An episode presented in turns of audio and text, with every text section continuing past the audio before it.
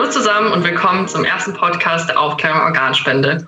Wir, das sind heute ich, Ines, Veronika und Anka, sind Teil dieser Initiative, die besteht hauptsächlich aus Studenten und wir haben uns es zur Aufgabe gemacht, neutral und kritisch über Organspende aufzuklären. Falls ihr heute nach dem Podcast Lust bekommen solltet, mitzumachen, wir würden uns freuen, wenn besonders Leute aus anderen Studienfächern als Medizin mal bei uns vorbeischauen. Normalerweise machen wir Schulvorträge. Da das aber momentan relativ schwierig ist, haben wir beschlossen, heute einen Podcast zu starten. Und unser heutiges Thema ist ein Gespräch mit Frau Ort. Frau Ort ist lungentransplantiert und hat sich bereit erklärt, uns ihre Geschichte zu erzählen.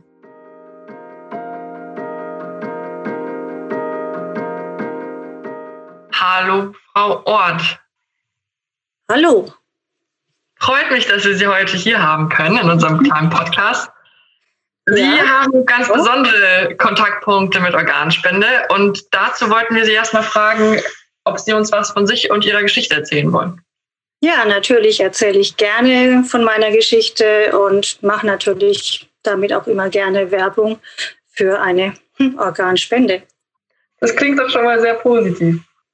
Ja. Wie kam das denn damals dazu? Also wie war Ihr Zustand vor Ihrer Organspende?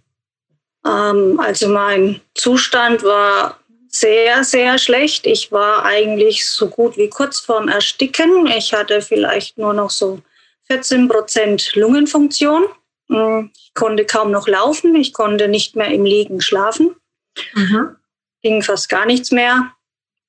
Und ja, und dann war natürlich klar, ähm, ich muss so schnell wie möglich transplantiert werden. Und ja, meine Grunderkrankung war eine Sarkoidose der Lunge. Ja, das Lungengewebe hat sich im Laufe der Zeit langsam vernarbt und ist dadurch halt, ähm, sage ich mal, kaputt gegangen und hat mir innerhalb von ähm, zwölf Jahren schleichend die Lunge zerstört. Mhm. So bis zum Schluss halt gar nichts mehr ging. Ja. Wie alt waren Sie, als die Krankheit angefangen hat? Ähm, lassen Sie mich überlegen. 40. 40. Ja, ja, ja. Das kam für Sie auch sehr überraschend oder war das klar, dass es in der Familie so Erkrankungen gibt? Nein, gar nichts. War total überraschend. Ich war eigentlich immer ein gesunder Mensch und äh, hatte nie Probleme. Und die Krankheit ist plötzlich aufgetreten und ähm, ja, wusste dann auch erstmal gar nicht, was das ist. Und dann geht man halt den normalen Weg zum Arzt und dann wird das festgestellt. Und erst wird gesagt, es ist relativ harmlos, geht schon wieder weg. Ich hatte halt den ähm, extremen Verlauf, ähm, sodass trotz Medikamente, die auch schon damals das Immunsystem runtergefahren haben, das nicht gestoppt werden konnte und es immer weiter fortgeschritten ist. Ja, und ich habe mich aber allerdings auch immer dagegen gewehrt, mich transplantieren zu lassen, nach den ganzen Aufklärungsgesprächen, was alles mit einer Transplantation zusammenhängt, hm, habe ich mir gedacht, ich weiß nicht, ob ich so leben möchte. Und Hatten Sie da eher Bedenken davor, ein fremdes Organ anzunehmen oder dass es Sie quasi gesundheitlich noch mehr einschränken könnte? Genau, ich hatte vor diesen Einschränkungen Angst. Also ich habe kein Problem damit, ein fremdes Organ anzunehmen. Mhm. Ähm, aber vor diesen Einschränkungen, die halt einem halt begleiten, ja, die ganzen Medikamente, die man sein Leben lang einnehmen muss, die Nebenwirkungen der Medikamente, dann natürlich ähm, hat man andere Sachen, man darf bestimmte Sachen halt nicht mehr tun oder halt durch die Immunsuppressiva muss man aufpassen, man darf, man darf einiges nicht mehr essen oder andere Sachen oder man soll nicht in die Sauna gehen oder ins Schwimmbad. Also bestimmte Sachen muss man halt aufpassen. Ja, und das hat mich damals erschreckt und dann habe ich gesagt, so möchte ich nicht leben. und habe mich eigentlich immer dagegen gewehrt, ja. Und deswegen äh, hat das bei mir, habe ich das so lange hinausgezögert, bis es halt wirklich nicht mehr anders ging. Mhm. Sie dann auch gesagt haben, so wie es jetzt ist, es schränkt mich ja noch mehr ein als quasi die ja, Einschränkung. Ja. Ja, ja, gut, also das war dann schon so. Man ist dann wirklich kurz vorm Ersticken und mhm. dann kommt natürlich auch die Todesangst. Ja. Und äh, die ist dann doch stärker, ähm, das Überlebt, der Überlebenswille ist doch stärker als alles andere und man sagt, okay, also schlimmer kann es nicht werden, dann lasse ich mich auch transplantieren. Und ja, verständlich. Es ist besser Jahr? geworden, wie, wie erwartet. Also ähm, in, in keinster Relation zu dem, was ich eigentlich erwartet habe, ist eingetroffen. das klingt sehr positiv, nach einem sehr guten Schritt, den Sie gewagt haben. Ja, allerdings. In welchem Jahr haben Sie sich denn transplantieren lassen? Ähm, 2012. Also doch schon ein paar Jahre her. Ja, ich bin jetzt am, ähm, ich wurde am 8.8. transplantiert und ich bin dieses Jahr acht Jahre alt geworden. War das für Sie dann so wie nochmal Geburtstag feiern?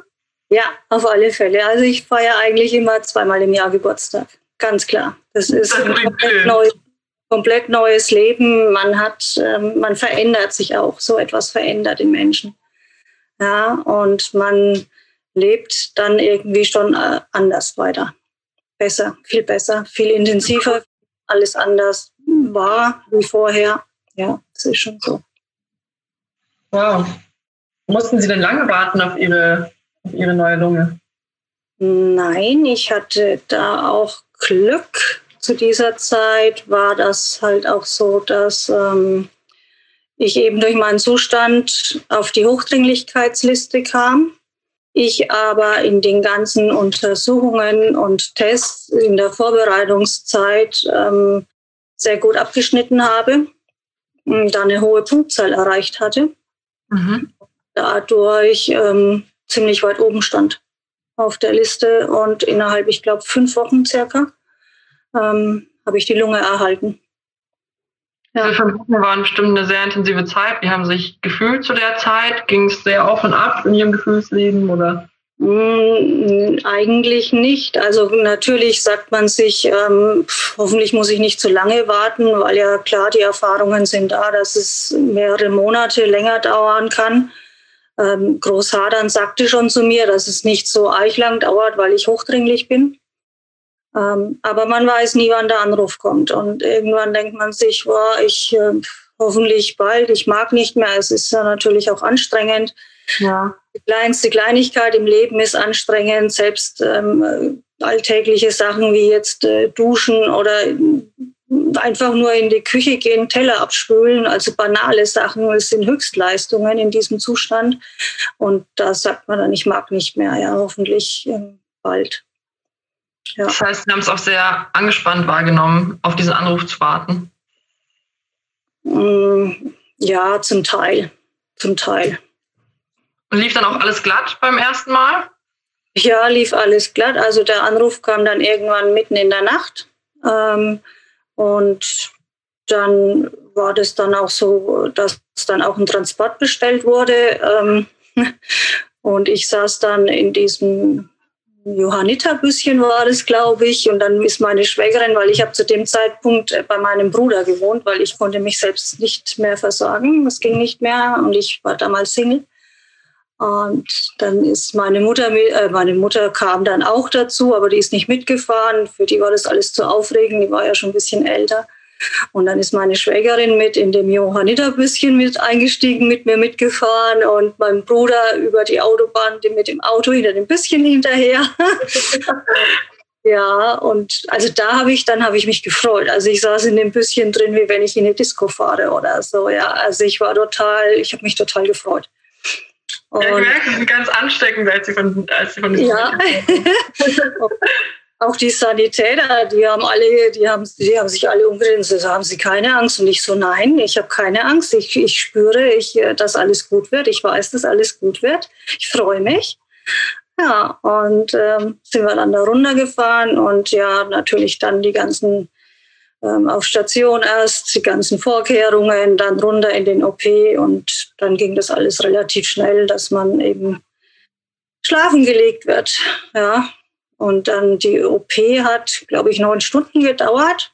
Wow, doch so lang. Ähm, ja gut, ich hatte das Problem dadurch, dass ich in einem schlechten Zustand war. Hatte, ich hatte Lungenhochdruck, mein Herz war vergrößert und eigentlich hatten sie auch Angst, dass mein Herz während der OP aussteigt. Hat es aber nicht getan, also sonst hätten sie mich an die Herz-Lungen-Maschine anschließen müssen. Zum Glück ist mir das erspart geblieben. Ja, und neun Stunden und dann halt danach auf Intensivstation. Und ich Erste glaube. Zur Vorsicht quasi. Hm, ja, ja, sowieso. Also ich war, glaube ich, insgesamt ähm, neun Tage auf Intensivstation.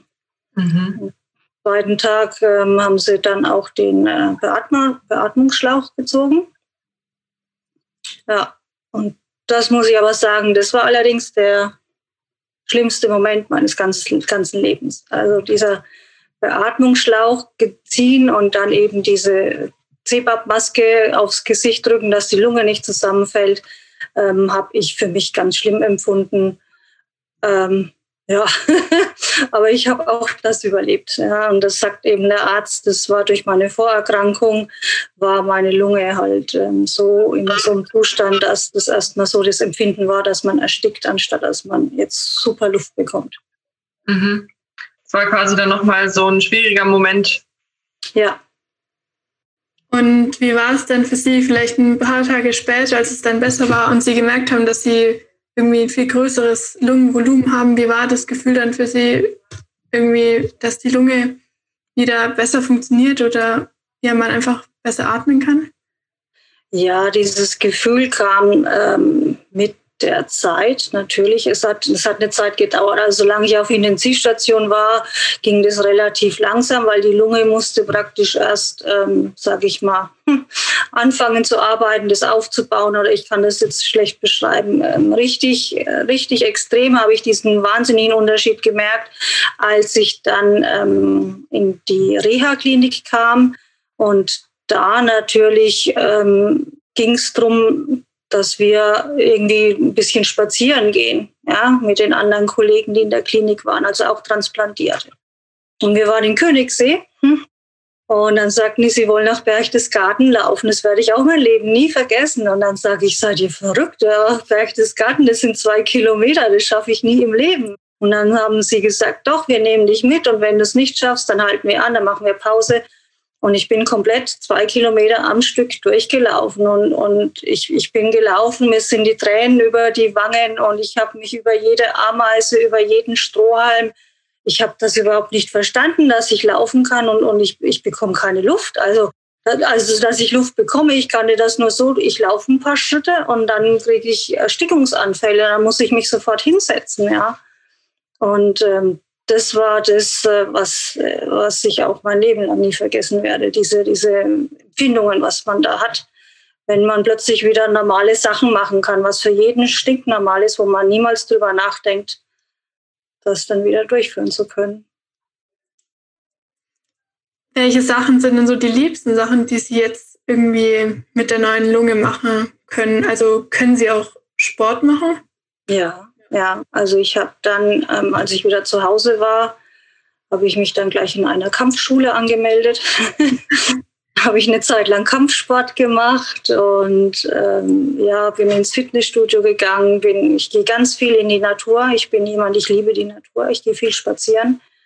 Ich habe meinen Motorradführerschein gemacht. Ich habe angefangen, Motorrad zu fahren. Also ähm, es ist alles möglich und ich habe ein völlig normales Leben. Ich, und vor allem, ich, ich arbeite auch wieder Vollzeit. Im August war die Transplantation, im Februar habe ich wieder das Arbeiten angefangen.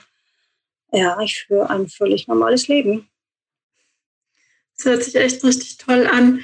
Gibt es denn irgendwelche Einschränkungen, die Sie irgendwie in Ihrem Leben haben oder die Sie ein bisschen stören? Hm. Naja, durch die Medikamente ganz klar hat man seine Nebenwirkungen, ja, die äh, im Magen-Darm-Bereich bei mir liegen, die Probleme. Ähm, aber ansonsten jetzt nichts, was, was, mich, was mich stört oder wo ich jetzt sage, das finde ich ganz schlimm. Nein, nein, überhaupt nicht. Sehr schön. Ähm, ja, es hört sich ja quasi wie so eine Neugeburt an, als würden Sie jetzt so ein quasi ein komplett neues Leben führen, wenn sie jetzt Motorradschein gemacht haben, so einmal komplett neue Hobbys aufleben lassen. Richtig toll. Ähm, wie sieht es denn jetzt insgesamt? Äh, ich meine, Corona ist ja jetzt gerade so ein ganz aktuelles Thema. Ähm, ich weiß nicht, wie erleben Sie die Zeit oder vor allem vielleicht auch jetzt im Frühjahr, als das Ganze angefangen hat? Ich meine, wir stehen jetzt gerade vielleicht nochmal vor einem Lockdown. Ähm, ja, wie erfahren Sie die Zeit gerade? Ich meine, wahrscheinlich hat jeder ein bisschen mehr oder weniger Angst, sich irgendwie anzustecken.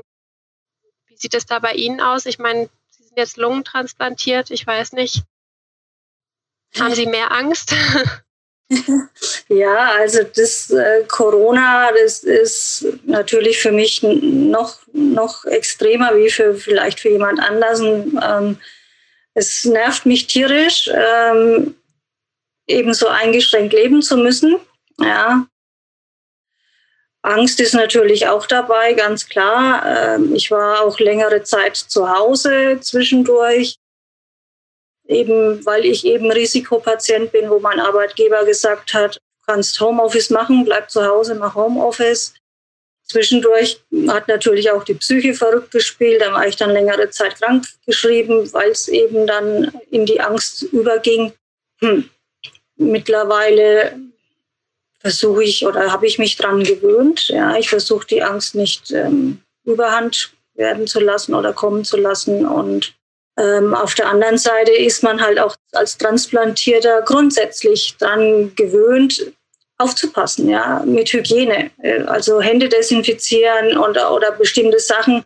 Ich habe dann auch eine sehr gute Intuition. Ich, ich, ich spüre, wenn eine Situation gefährlich ist. Und ich spüre, wenn ein Mensch irgendwie, ich kann das nicht genau erklären, aber ich mache dann einen Riesenbogen, habe ich schon immer gemacht, auch früher wenn ich mal in irgendwelchen Städten war und bin in öffentlichen Verkehrsmitteln gefahren und ich habe sofort gespürt, hoppla, Gefahr und ich bin ausgewichen. Und so mache ich das jetzt bei Corona auch. Bis jetzt hat es geklappt. Ähm, und ich gehe natürlich in, in keine großen Menschenmassen rein. Sowas, also sowas würde ich auch jetzt gar nicht tun. Es schränkt ja. natürlich Leben ein, so wie es uns alle einschränkt. Was man natürlich nicht weiß bei Corona, äh, man weiß es nicht. Ja, es kann natürlich auch sein, dass wenn ich Corona bekomme, dass es mich das Leben kostet. Es kann auch sein, dass ich nicht mal irgendwas merke. Ja, das ist diese diese Ungewissheit, was einen auch noch mal verrückt macht. Ja, das stimmt. Da ist die, da weiß ich tatsächlich auch gar nicht, wie der wissenschaftliche Stand gerade so mit transplantierten Patienten ist. Keine mhm. Ahnung, es muss man wahrscheinlich, muss wahrscheinlich auch noch alles erforscht werden. Aber jetzt so diese Gefahrensituationen, von denen Sie jetzt berichtet haben, das ist ja auch sehr interessant. Hatten Sie das vor der Transplantation auch, dass Sie so gewisse Situationen gemieden haben? Oder ist das jetzt dann auch neu, dass Sie dieses Gefühl, dass Sie so Situationen echt gut einschätzen können, dass, dass das gekommen ist? Nein, also Intuition hatte ich schon immer eine sehr gute. Ich, äh, ich habe das schon immer, ich habe das auch ähm, gespürt oder, oder geschult. Ja, dadurch, wenn man, wenn man sich damit beschäftigt, mit Intuition, kann man die schulen und kann damit sehr gut arbeiten. Ja. Okay. Das hört sich auf jeden Fall sehr hilfreich an. es ist sehr hilfreich, ja. Braucht wahrscheinlich jeder von uns ein bisschen. Jetzt nochmal eine ganz andere Frage. Haben Sie sich schon, äh, bevor Sie jetzt selber betroffen waren mit der Krankheit, haben Sie sich davor schon mal mit dem Thema Organspende beschäftigt? Hatten Sie davor schon einen Organspendeausweis ausgefüllt zufällig? Nein, eigentlich gar nicht. Also solange es mich nicht betroffen hatte, ähm, habe ich mich mit dem Thema auch nicht beschäftigt. Ja, muss ich ehrlich sagen. Nein, ich hatte auch keinen Ausweis. Ich habe aber schon immer gesagt, äh, ich hätte kein Problem damit, äh, Organspender zu sein. Ja. Okay. Naja, in dem Sinne haben Sie sich ja beschäftigt und haben es nur nicht, äh, nur nicht schriftlich quasi festgelegt. Genau, genau. Ja, okay. Aber ähm, wie sieht es jetzt aus? Haben Sie jetzt einen Organspendeausweis ausgefüllt? Ja, natürlich. ich weiß nicht, ob ich da richtig informiert bin, aber irgendwie hat mir mal jemand gesagt, so, ja, äh, Organempfänger nehmen die gar nicht. Also selbst wenn du einen Spendeausweis hast, äh, von dir wollen sie nichts haben. Dann sage ich, was, wieso? Ja, weil du so viele Medikamente im Körper hast. Weiß nicht, ob da was Wahres dran ist keine Ahnung, ich habe es nie recherchiert. Ich habe meinen Ausweis einstecken und sollte jemand was von mir benötigen, kann er das gerne haben. Ja, ich denke, also vielleicht die Lunge kann vielleicht nicht nochmal weitergegeben werden, aber ich meine, es gibt ja noch die ganzen anderen Organe und die sind bei ja. Ihnen ja, die Funktion wird ja immer noch vorher getestet von den Organen. Vielleicht können Sie dann auch nochmal ein, ein Leben retten quasi in dem Sinne. Aber hat es dann vorher auch an der Information, also an Informationsquellen gemangelt oder Sie sind einfach nicht, wahrscheinlich einfach nicht in Kontakt gekommen mit dem Thema Organspende oder? Ja, ich bin eigentlich nicht groß in Kontakt gekommen. Es ist ja auch jetzt schon acht Jahre wieder her. Ja. Also von daher, ich weiß gar nicht, wie das vor acht Jahren war. Da war das Thema, glaube ich, nicht so sehr publik, oder? Nee. Einmal war es publik vorher wegen dem Skandal in irgendeiner Klinik. Mhm. Da wurde mal drüber gesprochen, aber ansonsten wurde da gar nicht so viel drüber gesprochen wie heutzutage. Also vielleicht empfinde ich das auch nur, weil es mich jetzt selbst betrifft. Keine Ahnung. Ja, ich glaube, dass mit den, äh, zum Beispiel, dass die Versicherungen schicken jetzt auch Organspendenausweise raus. Ich glaube, solche Sachen, die, das gibt es noch nicht, noch nicht so lange, glaube ich, tatsächlich. Ja. Aber was würden Sie sich wünschen, wie das Thema Organspende irgendwie in Angriff genommen wird oder wie das Thema mehr in der Öffentlichkeit behandelt würde? Was würden Sie sich da wünschen? Ja, ich glaube ebenso wie das, was wir jetzt auch machen. Ich glaube, Menschen werden angesprochen, wenn sie einen persönlichen Bezug bekommen. Ja, wenn wirklich Menschen gezeigt werden oder Menschen gehört werden, denen das passiert ist, ja, die, die ein neues Leben geschenkt bekommen haben, das weckt Emotionen. Da sieht dann der andere Mensch mehr, oh, sowas könnte mir auch passieren oder ich kenne jemand oder wie auch immer. Da kommt man eher dazu zu sagen, also jetzt hole ich mir aber auch einen Ausweis. Ich habe das schon selbst auch so erlebt, ja. Ich, wenn ich wohin komme, irgendeine Gesellschaft oder was weiß ich. Und ich spreche das auch jedes Mal sofort an, ja, wenn es möglich ist natürlich, wenn es passend ist, ähm, wie positiv die Menschen reagieren. Und was wirklich? Und du siehst ja gar nicht so aus. und man sieht dir das gar nicht an. Und es ist ja toll, dass es sowas gibt. Und ja, und dann merken das die Menschen erstmal und bekommen einen Bezug dazu und haben dann auch das Gefühl, sowas auch machen zu wollen, als Spender halt ähm, aufzutreten, ja. Schön. Vielen Dank.